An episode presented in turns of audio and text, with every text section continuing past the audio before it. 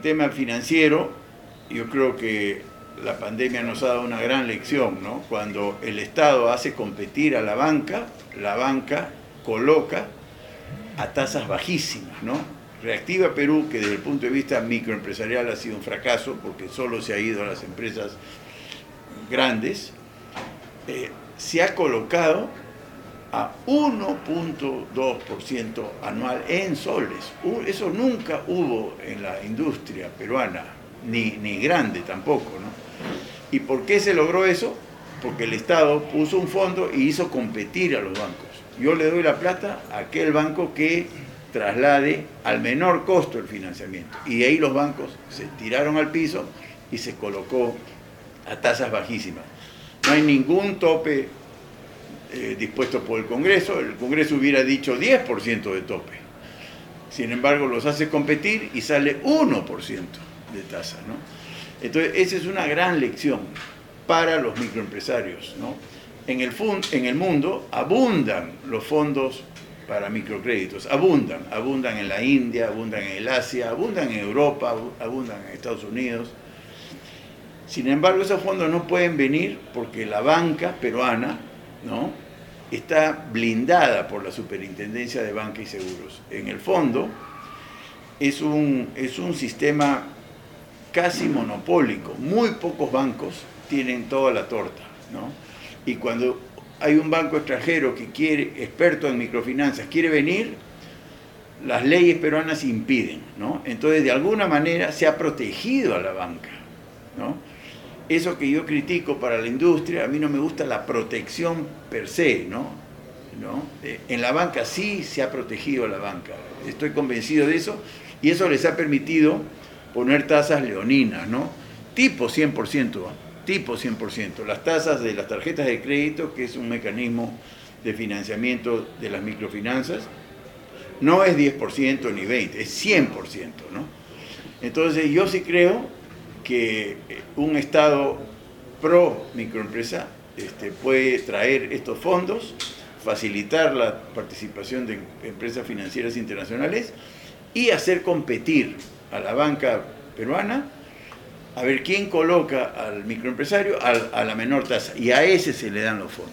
¿no? Y estoy seguro que las tasas no van a subir de 10%, que es lo que uno aspiraría. ¿no? Repito, sin poner topes demagógicos desde el Congreso. El Congreso, si no traemos los fondos, no, no va a haber forma. Eso por el lado financiero. ¿no? Lado tributario, ya, ya hemos conversado, hay que bajar las tasas. Hay que bajar las tasas. El Estado es un pésimo administrador de nuestros impuestos. Entonces hay que bajar el IGB y bajar el impuesto a la renta, ¿no? sin alterar el equilibrio fiscal que es muy importante. ¿no? En el tema de capacitación, hablando contigo y con Juan, eh, ese es el tema, ¿no? Hay que, hay que involucrar a TECSUP, a CENATI, a todos estos institutos para todo lo que es capacitación en microempresas, ¿no? La parte productiva y la parte de gestión y marketing también, ¿no? Para microempresas. Este, repito, la simplificación administrativa y después a nosotros nos gusta mucho aprovechar una fracción del IGB para este, destinar esa fracción para las pensiones de todos los peruanos y para el seguro de salud. O sea, todos los microempresarios en buena cuenta van a tener derecho a una pensión de jubilación y todos los microempresarios van a tener seguro médico, seguro de salud. Y no se va a descontar de la planilla, porque la planilla en muchos casos es informal, se va a descontar del IGB. Cada vez que tú compras, aquí, cada vez que pagas tu celular, tú estás pagando IGB, ¿no? La SUNAT perfectamente puede instruir, cada vez que Susana pague su cuenta, una fracción de ese 18% va para tu fondo de pensiones y otra fracción va para tu seguro médico. ¿no? Y así como tú, todos los peruanos pagamos IGB. El que llena gasolina su moto, ¿no? el que paga la luz, que paga el teléfono, que pague el agua, el que se tome una chela, todos pagamos IGB. Entonces cuando te compras una chela, la SUNAT va a tener, das tu, tu DNI, inmediatamente una fracción de ese IGB va a tu cuenta individual de pensiones y otro a tu aporte del seguro médico.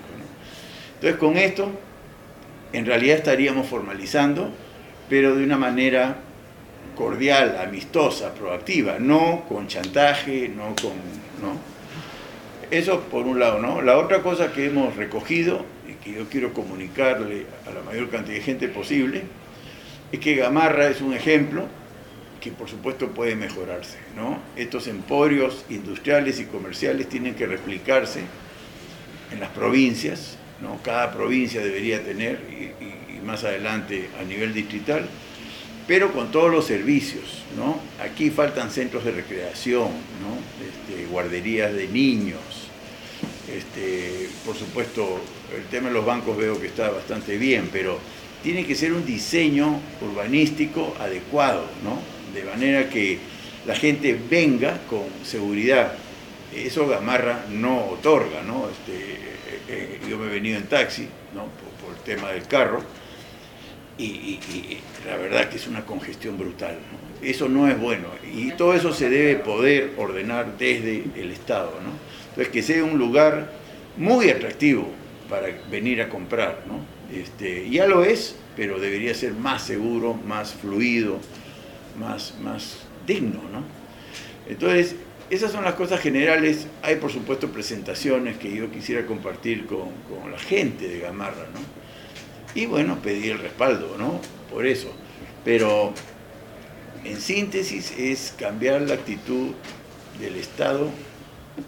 El Estado lucra, gana con la informalidad, eso, eso me queda clarísimo. El chantajista le conviene la informalidad para chantajearlo permanentemente, ¿no?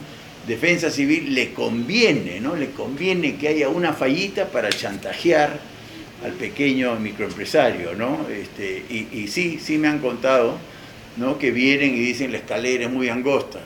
Y, cómo vas a ampliar la escalera si el edificio tiene 50 años, ¿no? Esas cosas han pasado, ¿no? Sí, dicen cambia la escalera. La escalera, ¿no? Entonces... Vuelvo a construir el edificio. Esa es la, Hay que volver a construir el edificio, ¿no? Eso para mí me parece un, abuso. ¿eh? Y aprovechan, pues, ¿no? Porque te tienen chantajeado eh, a cambio del permiso. ¿no? Sí, claro. Entonces, este, eso es lo que yo he aprendido de, ustedes, sobre todo de Juanito, y, yo sí creo que cuando discuto ¿no? con otros candidatos, sobre todo con periodistas, la ignorancia aparece a la primera, ¿no? Y, salen estupideces como que hay que formalizar a los informales. ¿Y, qué quiere decir eso? No, no, no te dicen nada, ¿no? Entonces después vienen los que hay que cerrar los establecimientos informales en vez de facilitar, ¿no? Y, eso, eso es Susana, yo quería compartir contigo este, esto y, tratar de que me ayudes en comunicarlo, ¿no? Comunicarlo. No, yo le agradezco mucho la, visita. le agradezco mucho y este vamos a coordinar bien. Eh, hubiéramos, este, personas... No, no, no, no, este, esta tenía que ser contigo a solas.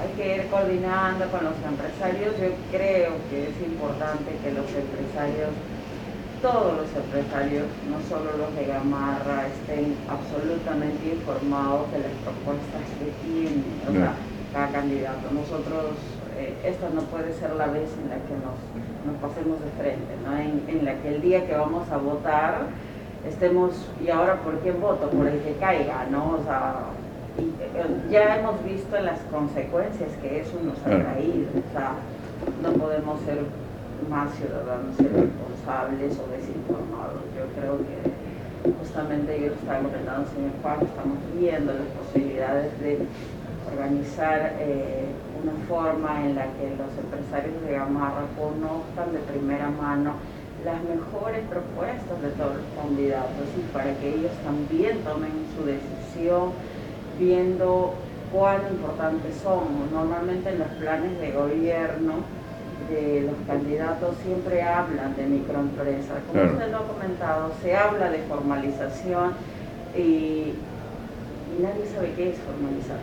O sea, ni siquiera le han preguntado al empresario cómo se siente con la supuesta formalidad. Nosotros lo hemos dicho, yo le he dicho, en el país no existe un plan de formalización, no existe, porque no, no, nunca se ha hecho. Entonces no puedes decir, este, porque los meto en una lista, que es lo que pasa acá con todos los alcaldes, ¿no? Eh, los voy a empadronar. Ya, ya, ya están formalizados, porque los hice hacer fila y todos pusieron su nombrecito en un papel y ya, o voy y abro un parque zonal, abro un parque, los amontono y que vendan. Eso no es formalizar a nadie. O agarro, los meto a palazos y pido un local en Gamarra. Y ya los metí ahí y ya listo, me deshice del problema. Eso no formaliza a nadie. O sea, ¿cuáles son los incentivos para que te formalices? Aquí en el Perú no existen etapas, no se queman etapas con las empresas, lo que existe en otros países, donde el Estado es mucho más presente, el Estado es mucho más educador que perseguidor. Aquí tenemos al revés, o sea, el empresario se formaliza por necesidad. Aquí, para nosotros, la formalización o la formalidad es una necesidad le tenemos que buscar y encontrar la ventaja. Por eso no retrocedemos.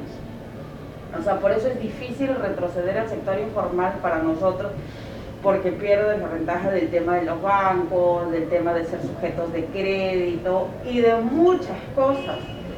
Que eso va también acompañado por la persecución, porque en el momento en que uno se convierte en formal, el Estado te ve como sujeto de persecución y sujeto de ver qué tanto te saca, ¿no? O sea, y te persigue y te persigue. O sea, hay gente, hay personas que, sienten, es, eh, que tienen esa sensación de que el Estado te persigue de tal manera que no para hasta que te desaparece. Yo creo que el principal, quien principalmente incentiva la formalidad es el propio, el propio Estado, o sea, los propios gobiernos, porque no han entendido. Eh, y lo que se hace es, legisla a favor de la MIPE o la MIPYME, que no se parecen ninguna a la otra. O sea, yo creo, y creo que muchos creemos que cosas que se hagan para la micro deben ser para la micro, para la pequeña, para la mediana y para la grande. No, ¿para qué vamos a tener tantas diferencias? Hagamos todo en uno solo, no se puede. No se puede en un país donde más del 80% es microempresa, casi el 10% es pequeña y menos del 5% es mediana y grande. O sea, no puedes hacer eso en un país. No puedes hacer legislar para todos o darle algo a todos. Es pretender que a, todos ustedes les entre un top de talle small. O sea, ¿cómo los meto a todos ustedes? Lo digo en el tema de prendas, ¿no? Que es lo que yo más conozco. O sea, ¿Cómo con ustedes compro un top de talla small y quiero que a todos les entre? ¿Cómo hago? O sea, ¿cómo hago? Entonces yo agarro y te mido y te mido. Y si no te queda, de malas, el problema eres tú. ¿Quién es el problema?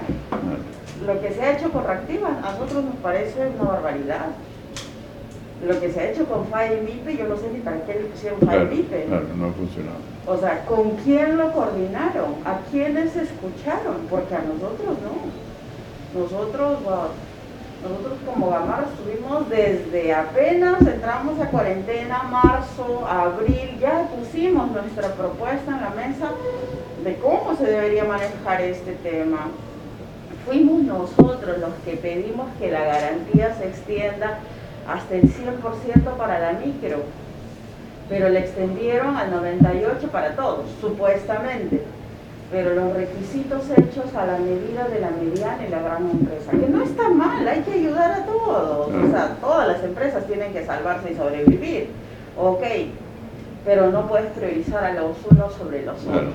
Entonces esto es como el papá el Estado protector, que a, todo el mundo le aterroriza hablar de la palabra protección, pues, les aterroriza por el, bendito discurso del libre mercado y el proteccionismo que nos metieron en los gobiernos anteriores. El, el Estado, ¿cuándo ha sido más protector que en la pandemia? nunca ha sido tan protector y lo que ha hecho es eso. Un Estado absolutamente protector, un gobierno absolutamente protector, pero ha decidido este, proteger a, su, a, a, uno de sus hijos. De cuatro hijos que tiene, a dos, y a dos le dijo muérete.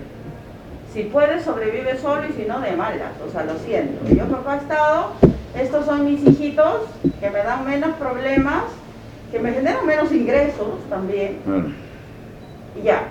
Pero como es más fácil con ellos, y a todos me dicen sí, me dicen bravo por todo, o sea, a estos los protejo, a mis hijos ayayeros, ¿no? A, toda familia hay hijos de todos los tipos. Entonces a los otros hijos, que supuestamente somos los pequeños y los informales, si puede sobrevivir. O sea, eso es lo que se ha hecho, eso es lo que nosotros sentimos. Se ha decidido y se ha elegido un, un sector sobre el otro, y eso no es correcto. Eso no es igualdad. Eso en un país no puede pasar porque eso no es igualdad de condiciones. Eso hace una gran diferencia y, el saldo lo vamos a ver este año que viene. O sea, a partir de enero vamos a ver el saldo de lo que ha pasado por este tipo de decisiones. Nosotros creemos más bien que debió haber sido al revés. Si había que apoyar a la mediana y la gran empresa, debieron haber empezado por las pequeñas porque son la mayoría, soportan más del 70% de la PEA, son los que más generan impuestos, son los que más generan empleo. Ese empleo al que le llamas informal, pero es empleo. O sea, es empleo. Esa gente también paga impuestos. Cuando compra, cuando, cuando hace cualquier tipo de trámite, cuando hace cualquier tipo de transacción, también generan impuestos. O sea, no es la mejor opción, pero entonces mejórala, pues organiza. Pero eso no ha pasado, ¿no? Entonces yo creo que todos los microempresarios sentimos como que un abandono y una decepción terrible con lo que ha pasado. Ahora nos hemos dado cuenta de verdad de que nosotros no somos nada para el, para el gobierno, para el gobierno para el, o para quien está manejando el Estado en esta situación. Gamarra la hemos abierto por nuestra lucha, con nuestra fuerza, porque si no, no hubiera abierto, con todo en nuestra contra, con un alcalde, el alcalde más popular de este país en nuestra contra. Entonces, diciendo a las cámaras un discurso y por dentro poniendo todas las trabas posibles y todos los traspiés posibles, eso no es justo. Entonces, yo creo que así como le pasaba a Marra, le pasó a todos los conglomerados, a toda la microempresa del país, ¿no? Sí. Dime, muy interesante siempre hablar contigo, muy interesante. Eh, ¿Cómo, dónde, dónde habría la posibilidad de reunirse con todas las limitaciones que son reales ¿no? de, de, COVID? ¿Son reuniones virtuales o, con reuniones con algunos dirigentes más? Este, Yo, eh, normalmente nosotros nos estamos reuniendo por Zoom, normalmente. No tenemos muchas reuniones presenciales hasta ahora, menos ahorita que estamos en plena campaña. O sea, Gamarra ahorita está en plena campaña y hasta enero no es difícil distraerlos porque es la última campaña del año y la última oportunidad de sobrevivir para miles de empresas acá. O sea, si no la hacen ahorita, si no recuperan algo, en enero se van a la quiebra. Así de fácil, así de frío. Entonces, eh, nosotros ya este tema lo estamos empezando a trabajar ya para enero, ya falta poquito, 15 días para que se acabe el año. Y ahorita esta es la época en la que todos están a full, full con la campaña. Entonces, eh, sí, yo sugiero que se busque una opción para enero, virtual o presencial, viendo, no, hay ningún problema. Igual. ¿Y dónde hay un lugar para tener reuniones presenciales? Acá nosotros tenemos varios, varios lugares en los que se pueden hacer reuniones presenciales con muy pocas personas, obviamente, ¿no? Por la, presencial más, más virtual, claro. Claro, también se puede hacer eso, ¿no? y no hay ningún problema, vamos, vamos a ir coordinándolo, ¿no? Vamos a ir coordinando a ver cómo hacemos. Dime, ¿y el buen Diomedes en qué anda? ¿Se retiró? Diógenes, no, Diógenes, está este, en su... Ahorita no sé si estará acá en Gamarra. Diógenes para por acá. Ahí, eh, no, sé que no viene siempre, sé que no viene todos los días, ¿no? Tiene que cuidarse también, pero por acá para. Sí. sí, sí, bueno, claro. era eso, Susanita, gracias. No, gracias Este, más bien por la visita. Queremos, sí. Este, yo sé que puede haber interpretaciones de que ah, se aprovecha, pero bueno, es inevitable. En una campaña política este, hay que tomar contacto, ¿no? Hay que tomar contacto. Este, el tema sierra lo tenemos bien avanzado, la Amazonía también, el tema agua, pero el, gran sector empleador del Perú es la microempresa, ¿no? Y ahí hay una oportunidad extraordinaria, ¿no? De corregir muchos maltratos y, y generar bienestar, ¿no? Yo sí creo. O sea, esto no es, no es asistencialismo, esto es conveniencia pura, ¿no? Al Estado le conviene que al sector microempresarial le vaya muy bien, muy bien. Debería ser el primer interesado. Es lo mejor que, que le puede pasar al país que millones de, de personas, sobre todo jóvenes, estén trabajando este, en- en- a través de este sector. ¿no? Entonces, yo sí creo que hay mecanismos de facilitar ese proceso. Facilitar, no, no, no perseguir, no, no, no el Estado perseguidor, sino el Estado facilitador. ¿no? Simplificando, abaratando y alentando, ¿no? alentando a que suceda. ¿Ya? Perfecto. Eso.